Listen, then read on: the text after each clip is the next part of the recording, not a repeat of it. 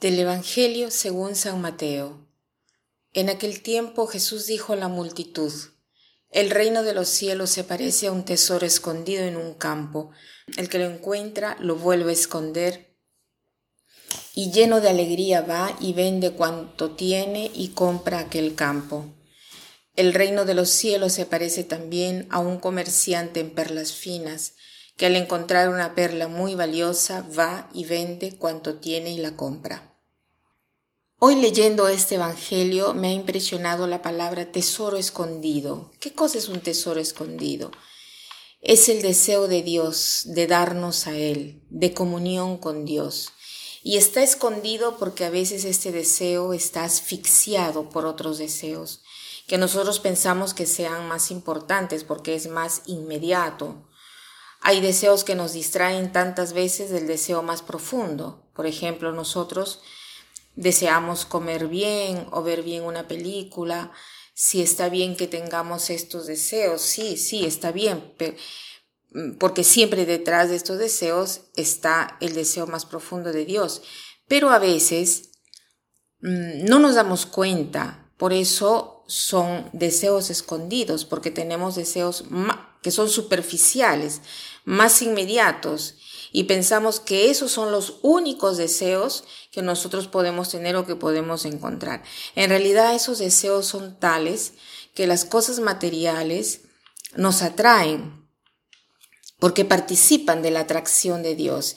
Es como tener una cadena de anillos pegada a unos imanes.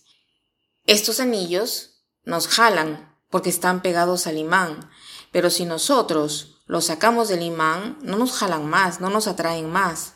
Por ejemplo, un helado sí nos atrae, pero si nosotros lo vivimos alejado de Dios, o sea, si compramos este helado, si pensamos solo en nuestra gula, ese helado se transforma en una cosa que no nos atrae más porque una vez que nosotros hemos conseguido, hemos obtenido este helado, lo hemos comido, qué sé yo, lo que queremos, lo que queríamos, ¿no?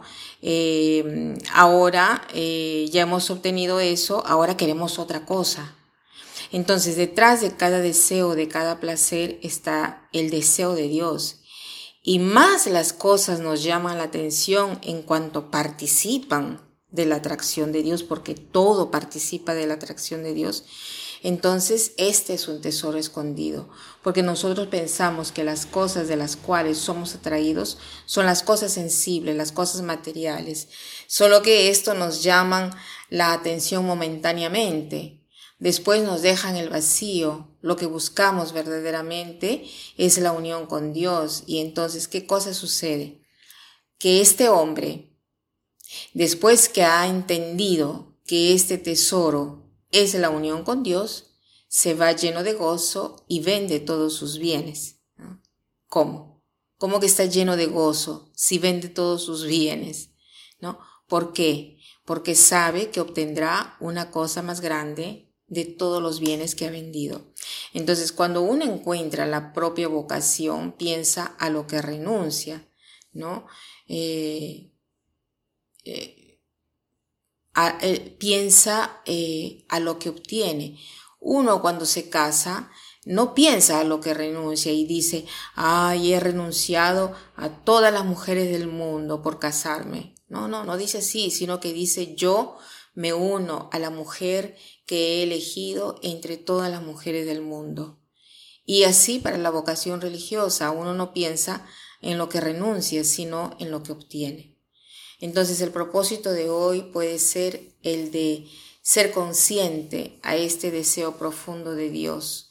Cuando deseamos cosas superficiales, nos debemos dar cuenta de que esto no da el verdadero gozo, la verdadera felicidad, sino que la verdadera felicidad nos la da la unión con Dios. Esto es lo que hace la vida llena de gozo, la vida gozosa, ¿no? llena y significativa.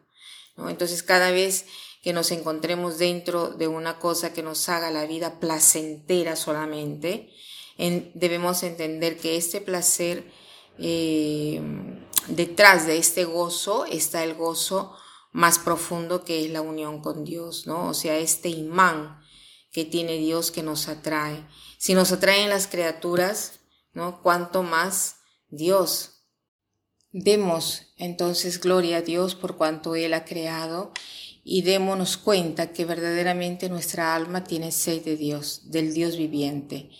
Y para terminar, quiero citar esta expresión de San Agustín que dice así, Nos has hecho para ti, oh Dios, y nuestro corazón está inquieto hasta que no descanse en ti.